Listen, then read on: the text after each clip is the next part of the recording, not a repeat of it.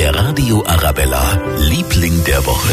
Mit purer Muskelkraft eine Straßenbahn zurück in die Gleise schieben. Ja, diese Woche haben unsere Jungs von der Münchner Feuerwehr den Hulk rausgelassen. Am Kurfürstenplatz in Schwabing ist wegen einer Fahrradkette eine Tram entgleist.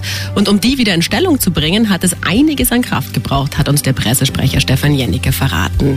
Ungefähr 20 Mann haben sich dann an die Tram gelehnt und haben dann praktisch die Tram zurück in die Gleise geschoben. Wenn die Tram einmal rutscht über den Asphalt, dann klappt das eigentlich ganz gut und dann ist das eigentlich auch gleich erledigt. Der Radio Arabella, Liebling der Woche.